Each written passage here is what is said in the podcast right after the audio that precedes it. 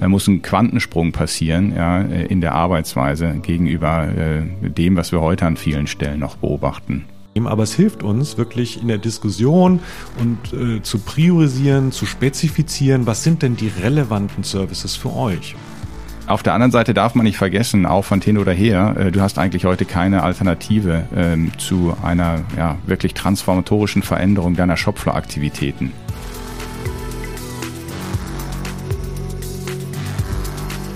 Hallo und herzlich willkommen. Mein Name ist Johnson Terporten und in dieser Podcast-Folge werde ich zusammen mit Peter und Kai das Service Management für die operative Technologie anschauen. Kai-Uwe Hess ist Partner bei Deloitte und betreut das Thema Smart Manufacturing. Und Peter Blom ist Director und zuständig für das ServiceNow-Offering von Deloitte. Hi Johnson, freut mich auch wirklich sehr, heute wieder mit dir über mein Lieblingsthema OTSM zu sprechen. Ja, hallo ihr beiden. Ich äh, ja, freue mich auch drauf, unsere Diskussion vom letzten Mal fortzusetzen. Ja, freut mich, dass ihr da seid. In der ersten Folge hatten wir zum Thema OTSM ja schon gesprochen, warum es ein professionelles Service Management auf dem Shopfloor braucht. Und ähm, in der Produktion wird ja mittlerweile sehr viel IT eingesetzt und das ist ja auch nötig, führt aber gleichzeitig zu zahlreichen Herausforderungen. Ähm, zuletzt hatten wir ja in der ersten Folge gesagt, beispielsweise fehlende Transparenz oder fehlende Standardisierung. Falls ihr diese Folge noch nicht gehört habt, äh, wir verlinken euch die Folge in den Show Notes, dann hört euch die am besten zuerst an. Denn in dieser Folge sprechen wir um die Umsetzung. Also sagen wir, ich habe als Unternehmen den Bedarf für eine OTSM-Plattform erkannt und möchte diese jetzt für meinen Shopfloor einführen. Wie gehe ich jetzt konkret vor? Wie ist der Weg zu einer OTSM-Plattform auf meinem Shopfloor? Wie würde das ausschauen? Ja, sehr gute, sehr gute Frage. Äh, und, und tatsächlich, ne, grundsätzlich ist die Einführung einer Plattform schon der zweite Schritt. So, und, und, und streng nach dem Motto, erst die Hose, dann die Schuhe, stellen wir grundsätzlich am Anfang erstmal so zwei strategische Fragen äh, an unsere Mandanten. Ja. Also, wer ja, die Frage, wer wird in Zukunft für diesen Service verantwortlich sein, ist zentral und extrem wichtig. Das heißt, wir haben am Anfang möglicherweise auch organisatorische Themen, beziehungsweise vielleicht sogar ein, ein, ein, ein Change-Thema, weil Verantwortlichkeiten müssen neu definiert werden. Äh, wir hatten das bei, bei verschiedenen Mandanten auch, dass die eine ganz eigene Einheit aufgesetzt haben als Bindeglied zwischen einer klassischen IT und den äh, Leuten vor Ort in der OT, also wir nennen die manchmal auch die, die PLC-Engineers, also die, die, die die Steuerungen verantworten, das ganze Automatisierungsnetzwerk. Und dazwischen braucht es zumindest mal organisatorisch eine klare Regelung. So, das wäre so ein, ein vorgelagerter Schritt, um das Thema Plattform überhaupt angehen zu können. Und der zweite oder die zweite strategische Frage, die man beantworten sollte, idealerweise, ist, was ist denn eigentlich die, die, die Zielsetzung des Ganzen, dieser Plattform? Ja?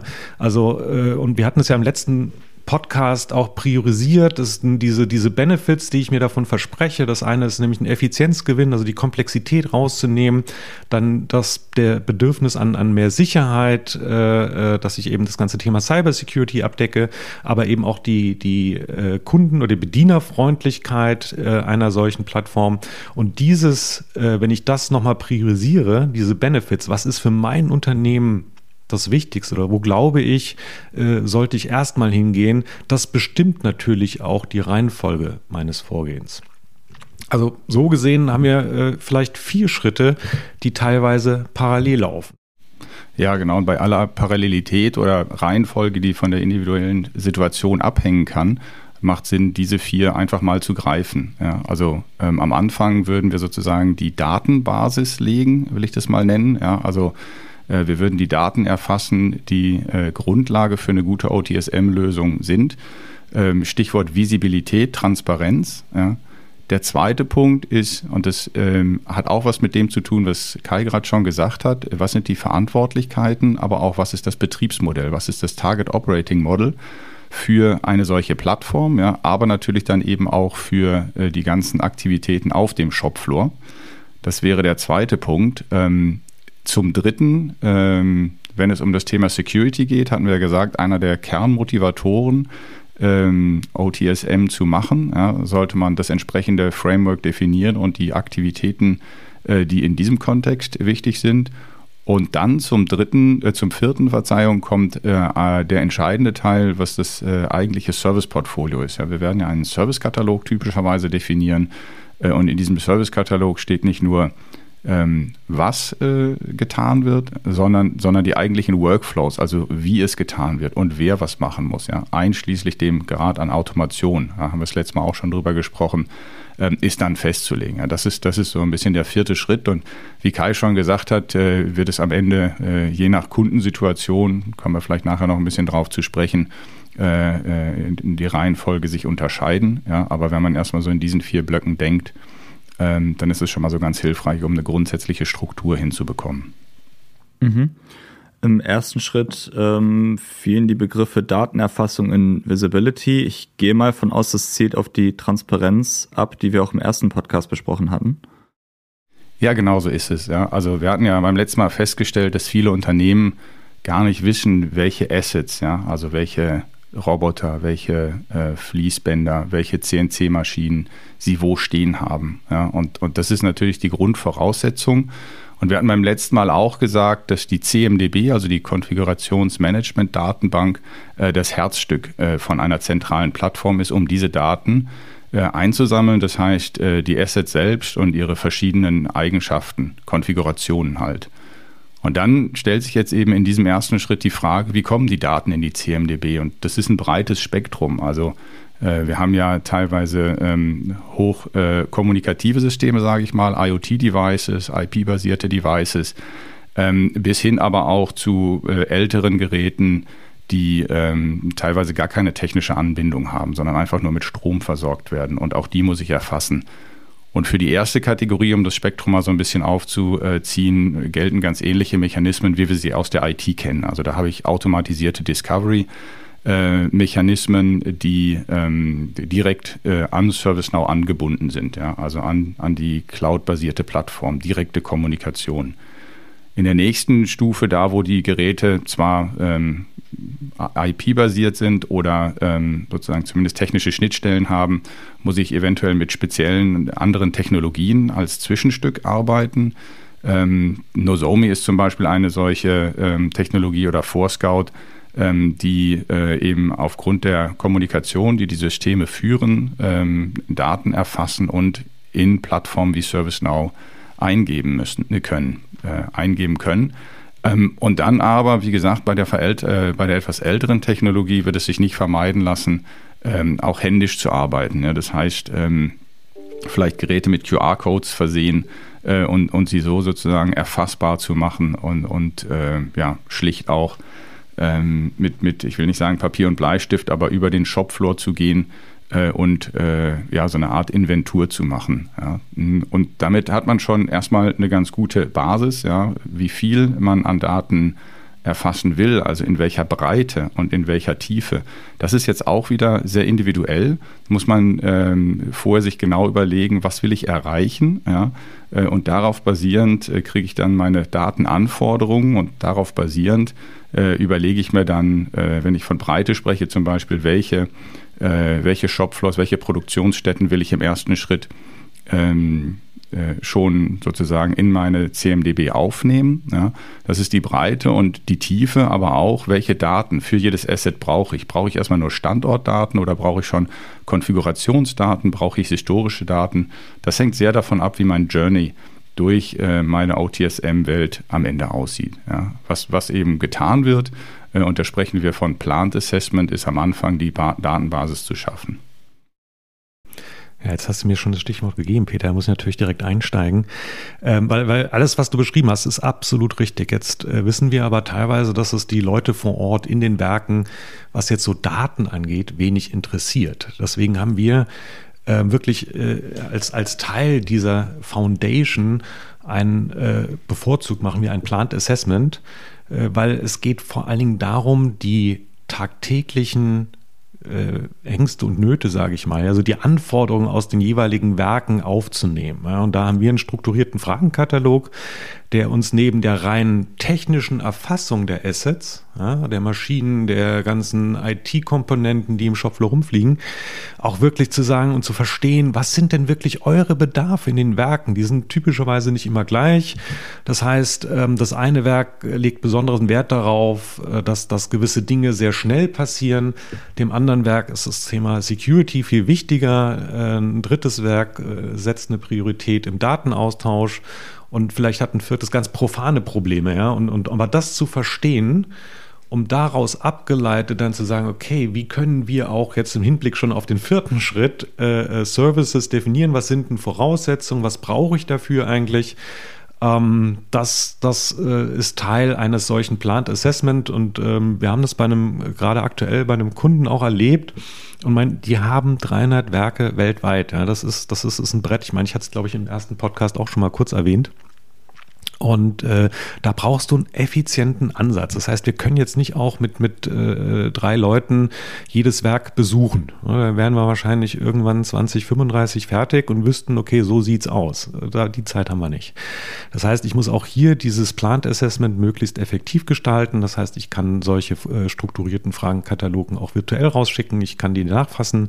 Wir können parallel arbeiten und wir sind in der Lage, wirklich so ein Assessment, selbst wenn es über 300 Werke sind, wie bei diesem Kunden, innerhalb von Monatsfrist durchführen, sodass wir wirklich die Basis haben, um, um äh, eine OTSM-Plattform äh, einzuführen. Mhm. Und was erfolgt dann nach dem Plant Assessment? Ja, wie gesagt, beim zweiten Schritt, dem, äh, Schritt, beim zweiten Schritt, dem Target Operating Model, ähm, würde ich mal zwei Dinge unterscheiden. Ja. Also das, das eine ist ähm, eine solche komplexe Plattform, wie zum Beispiel ServiceNow, äh, zu managen und das andere ist dann die Wechselwirkung äh, mit den Business-Funktionalitäten. Und, und wenn ich erstmal die Plattformperspektive einnehme, dann kann man sich vorstellen, ähm, dass die Komplexität an sich schon groß ist bei dem, was wir alles beschrieben haben. Aber man darf nicht vergessen, dass so eine Plattform häufig auch noch weiter reicht als zum Beispiel nur für OTSM. Da sind Use Cases drauf im IT-Umfeld, Use Cases aus dem HR-Umfeld, vielleicht noch Supply Chain-Aktivitäten. Ähm, und um das anständig zu managen, muss ich ähm, ein vielschichtiges ähm, Operating Model haben. Natürlich muss ich den eigentlichen Betrieb sicherstellen, also ich muss integriert sein in meine Standard-IT-Betriebsprozesse. Aber ich muss auch äh, eine Governance haben, die zum Beispiel das ähm, Demand Management sehr professionell angeht. Also die Demands äh, aus den unterschiedlichen Business-Funktionalitäten äh, müssen übergreifend qualifiziert werden, priorisiert werden, um dann zu gucken, was und, und wie bringe ich es in die Plattform ein. Ja. Wir müssen ein äh, sehr kritisches Auge werfen auf das Thema Architektur. Standards müssen definiert werden, damit ich keinen Wildwuchs von der Plattform selbst habe. Ähm, und diese Standards müssen natürlich auch eingehalten werden. Ja, also das, das ist nicht zu unterschätzen. Äh, es ist am Ende ein relativ großes Gebilde. Aber das Hauptaugenmerk, weil wir natürlich den Business-Mehrwert erreichen wollen, das Hauptaugenmerk muss liegen auf der Wechselwirkung mit dem Business. Ja, das heißt also, wir haben ein Target Operating Model, was zwar eine Plattformperspektive hat, ja, aber was eben auch eine, eine Business-Perspektive hat. Äh, und Kai, da guckst du natürlich dann immer ganz besonders drauf. Ja, na klar. Ähm, und und äh, ist, ein, ist, ein, ist ein sehr wichtiger Punkt. Wir hatten das, glaube ich, im ersten Podcast auch schon besprochen. Wir brauchen im Shopfloor Standards. So, und damit ich diese Prozesse auf dem Stand auch mal standardisieren kann, muss ich natürlich auch die organisatorische Struktur äh, entsprechend anpassen und ausrichten. Also wir unterstützen hierbei unsere Industriepartner in, in verschiedenen Ebenen. Ähm, wir müssen vor allen Dingen, und deswegen ist auch dieses Plant Assessment als erster Schritt so wichtig, um dann den zweiten zu machen, ähm, wer ist denn überhaupt heute dabei? Also was sind die Stakeholder heute? Wer kümmert sich darum? Es ist ja nicht so, dass sich nicht darum gekümmert wird oder meist. Aber äh, ich muss verstehen, ist der Verantwortungsbereich klar umrissen? Sind da ausreichend Leute? Haben die die richtigen Fähigkeiten? Ne? Und im Zweifel ist es leider nicht so.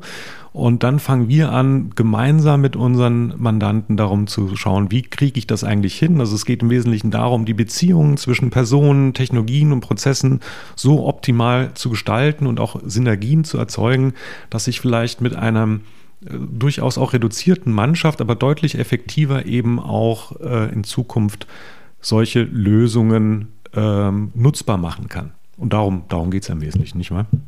Okay, bis hierhin habe ich es verstanden. Und wie würde dann jetzt der dritte Schritt aussehen? Ja, Security Operations ist ja der dritte Schritt, ähm, hatten wir vorhin äh, drüber gesprochen. Ähm, also auch Cybersecurity könnte man sagen. Und während wir die ganze Zeit von einem breiten Spektrum an Assets gesprochen haben, mit einem unterschiedlichen Reifegrad, ähm, fokussiert sich dieses Thema jetzt natürlich auf solche Dinge, die ähm, auch schlussendlich im Internet angebunden sind, ja, vielleicht über Zwischenschritte, aber grundsätzlich erstmal, wie man sagt, vulnerabel sind. Ja. Eine Standbohrmaschine kann man sich vorstellen, hat ein begrenztes Cyber-Risk. Ähm, viele andere Geräte, äh, die zum Beispiel IoT-Devices sind, aber eben durchaus.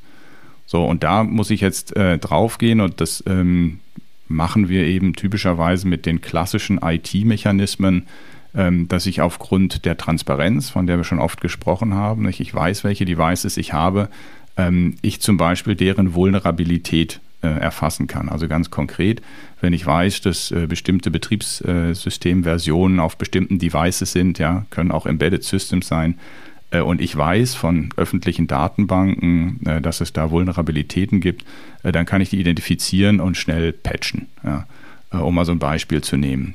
Und äh, andere Mechanismen, die man im Cyber Risk typischerweise anwendet, sind Intrusion Detection, äh, auch Intrusion Prevention. Ja, das heißt also äh, Mechanismen, die es mir erlauben, sehr schnell herauszufinden, wenn irgendwo ein Angriff ähm, äh, stattgefunden hat.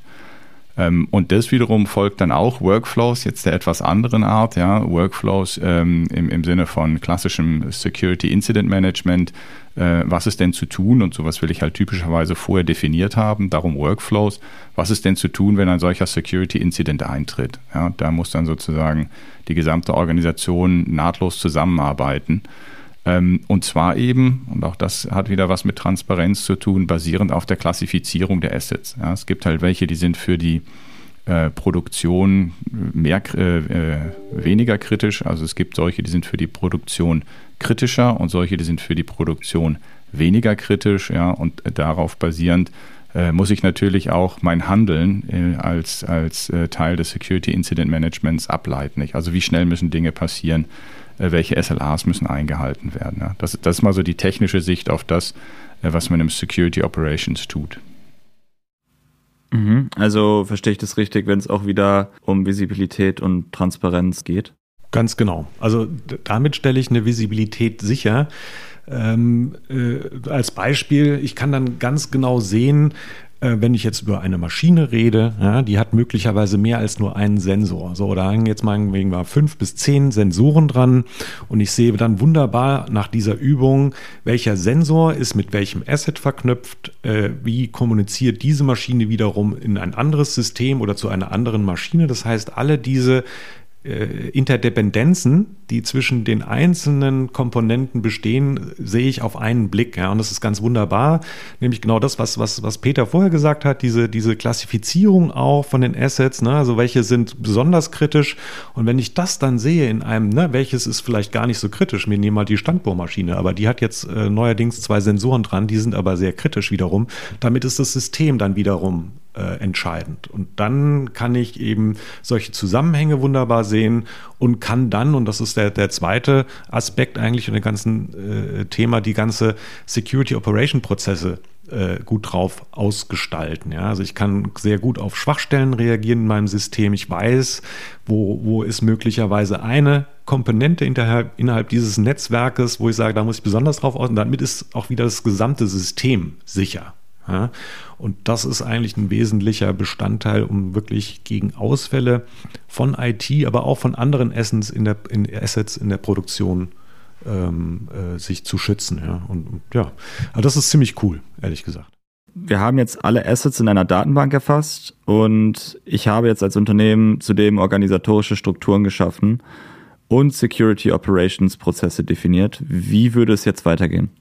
Naja, das ganze Thema heißt ja ähm, Service Management am Ende und deshalb müssen wir die Services natürlich auch einführen. Ja, das ist ja am Ende auch das, was für den Shopfloor-Mitarbeiter oder auch Shopfloor-Manager äh, das Sichtbarste ist. Ja, also wir wollen am Ende einen Service-Katalog haben äh, und die Aufgabe besteht jetzt darin, diesen Katalog sukzessive zu befüllen. Ähm, Dabei muss man zwei Dinge berücksichtigen. Auf der einen Seite, damit es überhaupt noch nachvollziehbar ist, äh, muss ich sinnvolle Kategorien bilden, ja, damit ich gut durchnavigieren kann. Wir haben ja auch gesagt, dass äh, zu den Benefits auch das Thema erhöhte ähm, Usability, ja, Employee Experience gehört.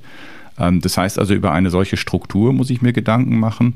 Ähm, Nochmal, es geht ja nicht nur darum, einen Service zu benennen, ja, sondern die nachgelagerten Schritte, der Workflow ist dann ja auch noch äh, sozusagen Teil dieses, äh, dieser Lösung. Ja? Und das wiederum äh, hat äh, auch nochmal einen erhöhten Einfluss auf die, auf die Strukturierung. Das ist sozusagen das eine, was wir ähm, dabei immer ähm, sehr genau berücksichtigen. Und das zweite ist natürlich, und nur dann wird es gut, ähm, dass ähm, wir sehr eng mit den Shopfloor-Mitarbeitern, mit den Betroffenen äh, zusammenarbeiten. Ja? Also das klingt vielleicht ein bisschen banal, Services in einen Katalog zu bringen, aber wenn man ähm, diesen Arbeitsschritt, diesen Prozess durchgeht, dann ähm, ist das eigentlich der Moment, wo die Transformation stattfindet. Ja? Also da setzen wir uns mit den Kolleginnen und Kollegen zusammen und sagen, wie arbeitest du heute, äh, wie könnte das in Zukunft passieren und wie könnte das eben durch eine digitale Plattform in optimierter Weise passieren. Ja? Da gibt es natürlich jetzt zahlreiche Beispiele, ähm, äh, wie so etwas aussieht, ja, aber der entscheidende Punkt ist, dass hier ähm, die, die eigentliche Transformation stattfindet. Absolut. Und, und da genau um diese, diese, diese, diese Zusammenarbeit äh, mit, den, mit den Kollegen vor Ort auch wirklich zu fördern, war es unendlich wichtig, mal so einen initialen Servicekatalog zu haben. Ja? Und, und, und diese Kategorien, äh, die der Peter beschrieben hat, ne, das, sind, das sind zum Beispiel wirklich eine Kategorie sind die tatsächlichen Prozesse auf dem Shopfloor, also wie Wechseln von Betriebsflüssigkeiten oder irgendwas passiert an der Maschine, ich muss ein Werkzeug wechseln. Das sind solche genannten Operation, äh, das ist die Kategorie Operation-Prozesse.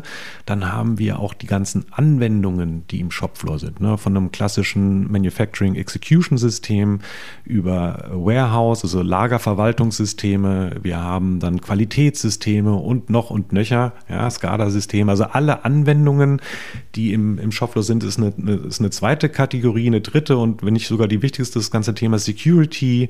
Dann haben wir auch noch Infrastruktur. Also anhand dieser Kategorien können wir in den Dialog treten mit den Kollegen. Ähm, wir haben aktuell ähm, eben auch aus unserer Shopfloor-Expertise äh, ungefähr 50 Service Items schon vordefiniert. Das heißt nicht zwangsweise, dass die die Mandanten dann diese Services auch eins zu eins übernehmen. Aber es hilft uns wirklich in der Diskussion und äh, zu priorisieren, zu spezifizieren, was sind denn die relevanten Services für euch? Und da hilft es natürlich einmal, sich in Kategorien zu bewegen, zu sagen, okay, jetzt mal nur die rein operativen Themen, dann so ein paar IT-Themen und dann äh, kommen wir relativ schnell auch auf die für den Kunden relevanten Services, die wir dann entweder direkt aus unserem vorkonfigurierten Servicekatalog übernehmen oder aber relativ äh, einfach äh, spezifiziert ähm, ähm, und damit auch wiederverwendbar für weitere Werke mit den Kunden arbeiten können. Kai, ich, ich finde nochmal diesen Punkt der Reihenfolge wichtig. Ja? Also äh, anfangs hatten wir es schon mal diskutiert.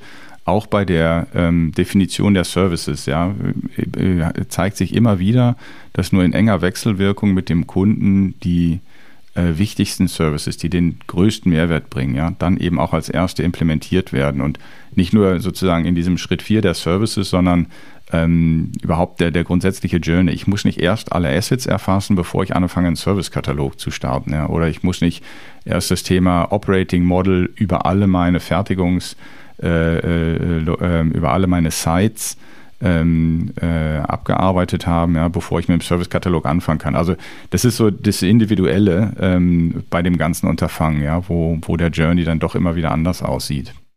Ja, ja. Nee, nee, absolut. Ja. Und, und äh, weniger ist oftmals mehr, ja. Also ich sag mal, wenn wir zwei, drei wirklich hilfreich, und das können kleine Dinge sein, aber die dem, dem Werk oder dem Business sofort einen Mehrwert generieren, ja, dann, dann, dann fangen wir damit an und können relativ schnell auch wirklich die, die Leute davon begeistern. Und darum geht's ja auch. Der beschriebene Weg ist in der Praxis wahrscheinlich nicht so einfach, oder? Ähm, nee, einfach ist der Weg sicher nicht, aber da können wir natürlich auch helfen, die, die richtigen Schritte gleich am Anfang zu tun. Ähm, und da wollen wir sozusagen ähm, natürlich sehr stark das Thema Kostenbenefits zum Beispiel in den Blick nehmen.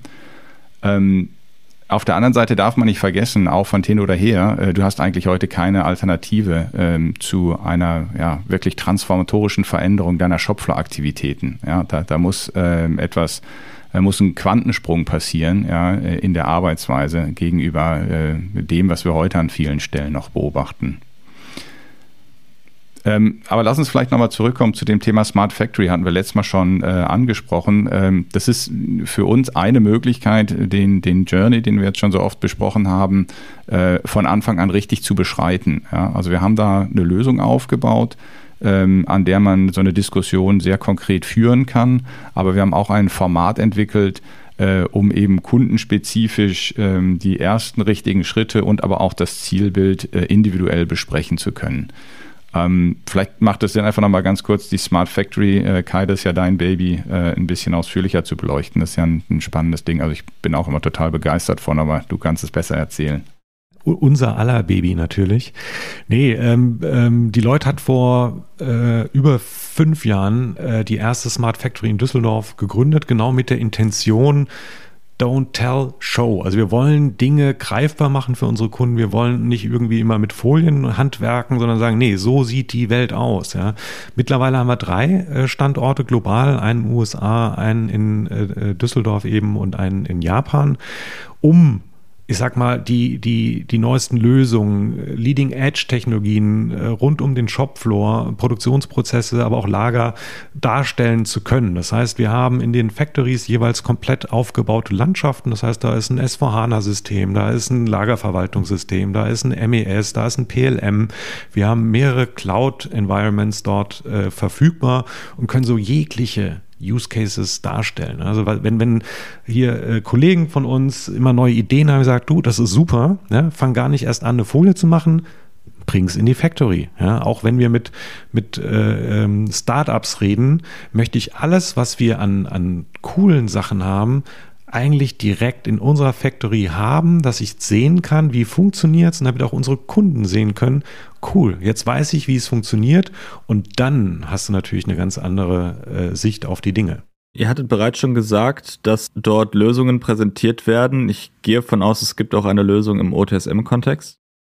Ja, genau. Das ist jetzt genau das Beispiel, äh, was wir sozusagen als Grundstock für die Diskussion mit den Kunden nehmen. Ne? Also wir haben mal ähm, einen Cobot genommen, also einen, Roboter, der auf Zusammenarbeit mit Menschen ausgelegt ist ähm, und, und haben die Schritte durchgeführt, die wir jetzt gerade besprochen haben. Das heißt also, wir haben ihn als Digital Twin in unserer CMDB abgelegt.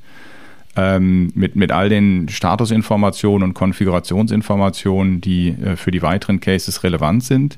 Äh, wir haben einen Servicekatalog befüllt mit initialen Services ähm, und die zugehörigen Workflows definiert. Also da kann man zum Beispiel zeigen, wenn dieser Cobot jetzt eine Störung hat, ja, äh, welche einzelnen Schritte ähm, erfolgen, damit die Störung dann behoben ist und sozusagen die äh, Produktion weiter fortgesetzt werden kann.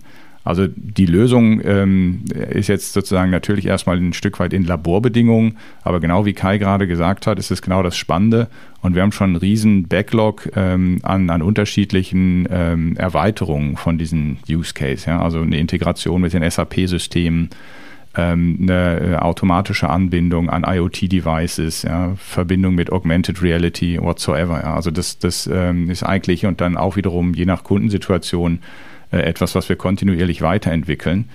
Die Lösung als solche ist natürlich spannend, ja, aber sozusagen, was, was machen wir da mit den Kunden? Ja, das, das ist mindestens genauso spannend. Und äh, da, da muss ich direkt ein, reinspringen. Wir haben, wir haben natürlich auch hier ein, ein Workshop-Format, das ist relativ äh, effektiv. Das heißt, wenn, wenn wir Leute in unsere Factory einladen, dann brauchen wir zwischen drei bis fünf Stunden, wo wir wirklich von äh, jetzt sag mal ganz, ganz eine kurze Smart Factory Intro-Tour, die nicht länger als eine halbe Stunde dauert, um die Leute erstmal zu zeigen, was wir da alles, alles Tolles haben, aber dann direkt eigentlich in eine sehr konkrete Diskussion gehen, was sind die eigentlichen Pain Points von unseren Mandanten, die da sind und äh, dann das Spiegeln mit, was ist eigentlich möglich. Ja, dann zeigen wir eben genau unseren Servicekatalog und fangen dann eine sehr, sehr, sehr effektive Diskussion an, weil wir eben Demos zeigen können, die darauf einzahlen, auf die Painpoints der Kunden. In einem, in einem nächsten Schritt können wir dann wirklich in jeden, und wir definieren meist in so einem Workshop äh, zwei bis drei Use Cases, relevante Use Cases für den Kunden, sagen, die würden tatsächlich einen Mehrwert liefern. Dafür nehmen wir uns dann die meiste Zeit in so einem Workshop und, und machen mal für jeden die dieser Use Cases so, so ein Deep Dive, gehen da rein, was sind denn die tatsächlichen Themen? Ne? Ist das jetzt ein Bottleneck-Thema? Neulich bei einem anderen Kunden, die gesagt haben, hey, wir haben eine Maschine, da, da läuft alles drüber. So, wie kriege ich das eigentlich gelöst? Und dann haben wir eben unsere Experten dabei, die sich da auskennen und erarbeiten eine Lösung, sodass am Ende von so einem Workshop also mindestens mal ein MVP, also so, so ein erster äh, Pilot definiert ist und eine klare Roadmap, also eine sachlogische Abfolge von Schritten, die jetzt als nächstes zu tun sind. Und das ist, das ist echt ein Mehrwert, den wir hier liefern können. Und da hilft natürlich eben auch die Smart Factory mit ihrem Umfeld. Das klingt sehr spannend. Ähm, nun sind wir auch schon am Ende der Folge. Mir hat der Austausch mit euch sehr viel Spaß gemacht und ich bedanke mich für eure Zeit. Ja, Mensch, dank dir. Und ähm, ja, vielleicht äh, berichten wir beim nächsten Mal dann von einem konkreten Kundenbeispiel. Ja, genau. Wir haben ja ständig Kunden in äh, der Smart Factory, nicht? Weil da auch jeder herzlich eingeladen ist, genau die Diskussion hier zu führen. Und äh, ja, wie, wie ihr vielleicht merkt, äh, wir sind total besessen von dem Thema. Hat mir Spaß gemacht. Vielen Dank.